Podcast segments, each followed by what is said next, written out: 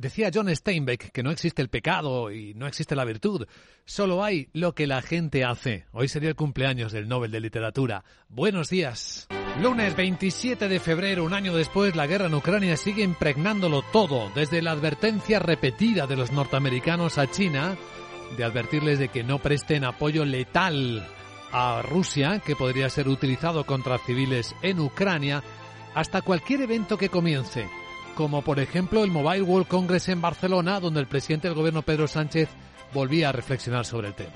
La guerra, por desgracia, prosigue en terribles consecuencias para el pueblo ucraniano, pero también, lo sabemos bien, para la economía global, porque resta competitividad a nuestras empresas, porque tensiona los precios de la energía, también de los alimentos, y porque impacta con dureza en un mundo con fuertes interdependencias económicas. Se nota en las cadenas de suministro, se nota en la asistencia de eventos multitudinarios como este Mobile World Congress en Barcelona en el que estamos esperando 80.000 personas este año, lejos de las 110.000 del año 2019 antes de la pandemia. Es decir, es otra de las cifras que no se han recuperado desde después de la terrible pandemia y la estallido de la guerra.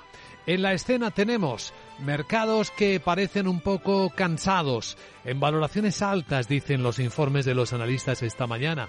Y así se refleja, tras la peor semana en Wall Street de muchos meses, el comienzo de esta última semana, últimos días más bien del mes de febrero, y lo que dicen los futuros. Los mercados europeos van a abrir planos, los americanos también. Así vienen ambos futuros, mientras que en el asiático hay caídas moderadas, pero que continúan.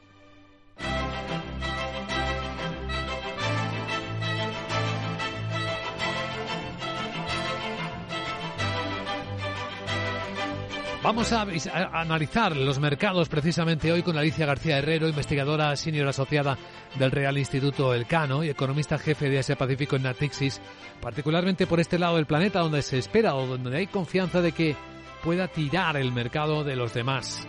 Examinaremos cómo están las escenas, con el informe trimestral del Banco Central chino insistiendo en que una política monetaria laxa todavía, aunque otros estén subiendo los tipos de interés por la inflación, es lo apropiado en esta segunda economía del mundo, que necesita aún algo de estímulo. Estamos viendo noticias de empresas para ver por dónde se mueve la fuerza del mercado. En el sector del automóvil, algunas señales de que los vehículos eléctricos eh, empiezan a ver cómo tira más la demanda. Nissan ya fabrica más de la mitad y va a elevar los objetivos de producción de unidades eléctricas. Toyota ha elevado un 9% la producción en el mes de enero y parecen confirmar esta tendencia. También en el lado farma y movimiento, Wall Street Journal cuenta en exclusiva esta mañana que Pfizer está en conversaciones iniciales para comprarse Seagen, una operación que superaría los 30.000 millones de dólares y que le daría a Pfizer una mayor fuerza en el tratamiento, sus tratamientos contra el cáncer. Entre las referencias económicas de la mañana hay algunas historias más que recogeremos en nuestro tiempo de mercados.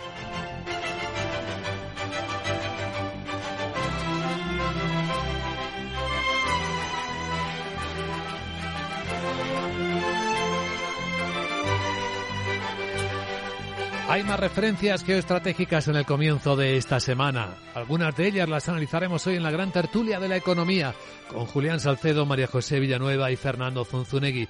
Pero entre ellas en la agenda un hito importante. Por fin parece que europeos y británicos van a cerrar el último cabo suelto del Brexit, el acuerdo fronterizo entre Irlanda e Irlanda del Norte, que tantos quebraderos de cabeza ha dado años después. Bueno, pues eh, esto y ojo, ¿eh? Que la escena sigue dando fortaleza al dólar. En las pantallas de XTV estamos viendo al euro bajar a 1,0537 dólares. El precio del petróleo bastante estable y el de la onza de oro también. Capital, la bolsa y la vida. Con Luis Vicente Muñoz. Este es el informe de preapertura de los mercados europeos. La verdad es que viene muy calmada el principio, el inicio de la semana. Los futuros de la bolsa europea del Eurostox están completamente planos. El Eurostox en 4.201 puntos. E igual de plano está el futuro del mercado americano, el SP, pero por debajo de 4.000 puntos, en 3.975. Sí, se quedó el ánimo un poco tocado la pasada semana. Mala en Wall Street, mala en otras partes del mundo, no tanto en Europa. Sandra Torrecillas, buenos días. Buenos días, y después de esas bajadas que vimos el pasado viernes en Wall Street, con unos datos de la economía estadounidense que mostraron resistencia y, por tanto, es probable que la Reserva Federal continúe su ritmo de subidas de tipos de interés. Eso volvió a elevar la rentabilidad de los bonos y llevó a muchos a pulsar el botón de venta. El gasto de los consumidores aumentó al ritmo más rápido en casi dos años y el deflactor de consumo privado, que mira especialmente la Reserva Federal, subió más de lo previsto. Ramón Forcada, director de análisis de Bankinter. Yo creo que entramos en una etapa de mercado muy de dientes de sierra, tremendamente pendientes de la inflación, que es lo que nos ha fallado la semana pasada. Recordemos que el viernes, al final, eh, pues salió un deflactor de consumo privado americano inesperadamente alto, con repunte en lugar de, ligero recorte, y, eh, y, esas décimas de repunte pues, eh, pues le han metido cierta tensión al mercado. Esta semana la atención va a volver a centrarse en los precios de producción y en los precios al consumo, porque esperamos el IPC de Alemania, Francia e Italia y también el de la zona euro. Vamos a buscar o identificar los protagonistas de la sesión europea. Entre ellos va a estar la francesa Thales, que va a contratar más trabajadores. Sí, tiene previsto contratar a 12.000 nuevos trabajadores este año para hacer frente a la mayor demanda derivada de la guerra de Rusia en Ucrania. Alrededor del 40% de los contratos eh, van a trabajar en investigación y desarrollo desarrollo en áreas que incluyen inteligencia artificial, ingeniería de software, ciberseguridad y biometría. De esas 12.000 contrataciones, 5.500 serán en Francia y en torno a 3.300 en el resto de Europa, incluido Reino Unido y las demás en Estados Unidos, Canadá, Asia y Australia. También el Banco Santander. Será mañana cuando reúna en Londres a inversores y analistas el primer día del inversor para el nuevo consejero delegado Héctor Grisi. Van a explicar la transformación en la que está inmersa la entidad y la estrategia a seguir para lograr sus eh, principales objetivos hasta 2025. Y como ya anunció Ana Botín en la presentación de resultados, otro de los temas a tratar será el actual payout del 40%, con una política de remuneración que prevé la mitad de la retribución en efectivo y la otra mitad en recompra de acciones. Hablando de resultados. Pues tenemos ya algunos de los que vamos a conocer hoy, porque van a ser bastantes, como los de Fluidra, que ha cerrado 2022 con unas ventas de casi 2.400 millones de euros. Es un 9% más que en 2021.